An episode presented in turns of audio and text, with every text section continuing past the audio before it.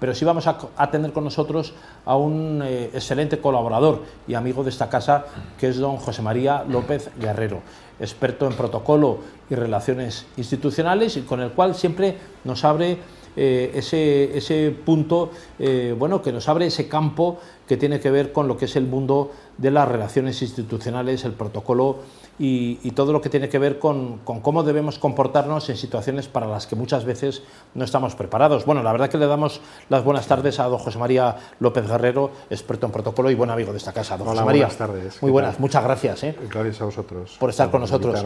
La verdad que yo estaba revisando este fin de semana para preparar eh, este programa de hoy y me encontraba con una cuestión que me, llevaba a la duda, que era eh, protocolo, la palabra protocolo se utiliza para muchísimas cuestiones que no tienen nada que ver realmente con el protocolo y las relaciones institucionales. Hemos tenido eh, protocolo COVID, eh, lo que es el protocolo diplomático, lo que es el protocolo de empresa, a veces confundimos bodas y banquetes con lo que es protocolo. La verdad que el protocolo se utiliza para muchísimas cosas, pero para pocas que tienen que ver con el protocolo, ¿no? porque hay protocolo circunstancial eh, Usted me explica un poco esto, ¿no? Que, lo que es protocolo y lo que no es protocolo. Claro, protocolo muchas veces eh, se asocia a, una unidad de procedimiento, es decir, cuando decimos un protocolo de actuación por parte de los bomberos o un protocolo de actuación ante el COVID, eh, prácticamente significa, tiene varias acepciones, pero claro, está un poco alejada de lo que la gente entiende por protocolo. ¿no? El protocolo no es ni más ni menos que una serie de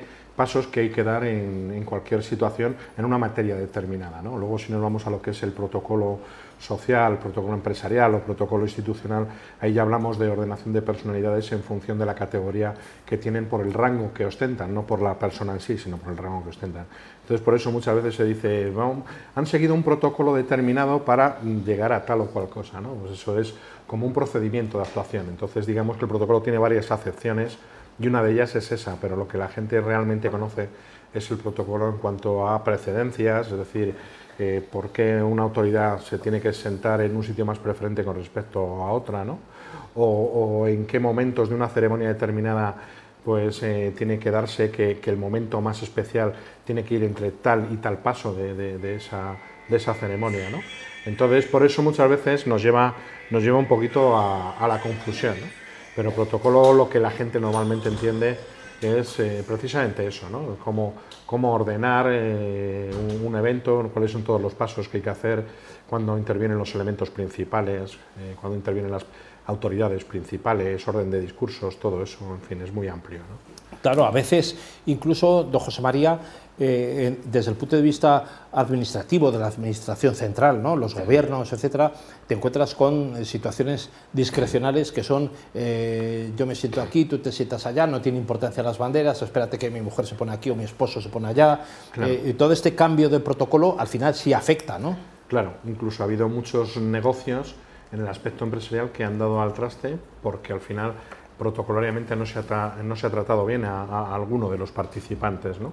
Y eso pues eh, produce heridas y finalmente pues hemos llegado a que muchos muchos no sé eh, contratos que se han hecho o no o muchos convenios pues eh, se han venido abajo por, por, ese motivo. Realmente cuando hablamos de colocar a las autoridades es realmente porque están representando a alguien, están representando a un país o a una comunidad autónoma o a un ayuntamiento. Entonces el colocarlos en un sitio determinado es porque esa persona representa a toda una colectividad.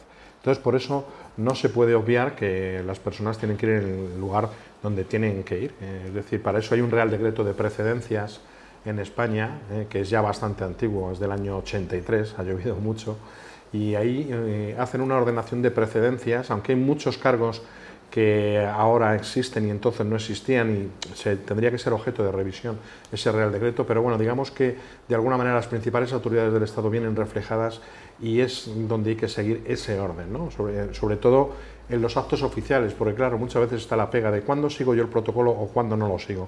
En un acto oficial es cuando hay que seguir realmente ese protocolo. Claro. Y la, Siguiente, la siguiente pregunta es, ¿y cuándo es un acto oficial? Bueno, pues cuando lo organiza bien la corona, bien el, Estado, la presidencia de gobierno, cuando lo organiza cualquier administración del Estado, eh, cuando lo organiza un ayuntamiento, una comunidad autónoma, todos los actos organizados por esas instituciones son oficiales. Entonces se tiene que hacer eh, ese protocolo que está perfectamente ordenado. Don José María, vamos a hablar luego de más cuestiones al final del programa, pero yo sí le quería preguntar acerca de ese, esa situación en la que se pueden llegar a perder contratos por falta de protocolo. ¿no? Y, tenemos siempre en la memoria a los japoneses que son muy estrictos en su protocolo, pero eh, ¿se puede llegar a perder contratos por falta de rigurosidad en, en protocolo? Sí, lógicamente si usted y yo queremos hacer un contrato determinado y a la hora de firmar el contrato usted hace o yo hago dos o tres gestos en el cual usted se siente menospreciado o ninguneado, usted pues puede dar un paso atrás, lógicamente, ¿no? Al final se trata de eso, ¿no? De que todo el mundo, y más cuando queremos hacer un convenio, un contrato, un acuerdo de cualquier tipo, bilateral, etcétera, todos nos tenemos que sentir bien tratados, pues como cuando uno va de visita, si uno llega a una visita a casa de un amigo y uno siente que no le tratan bien, pues lo normal es que coja, se levante, se vaya y además no vuelva, ¿no? Esto es así. Bueno, eso sería, esa sería la peor situación, pero es verdad que a veces nos ha pasado, ¿no? que tanto en activa como por pasiva, ¿no? que invitamos y no cumplimos bien, o que somos invitados y tampoco los que nos invitan cumplen bien. Eso, eso es cierto. Pues, don José María, vamos a continuar con usted eh, luego al final del programa, pero sí le invitamos a que se quede con nosotros a, lo largo del resto de entrevistas.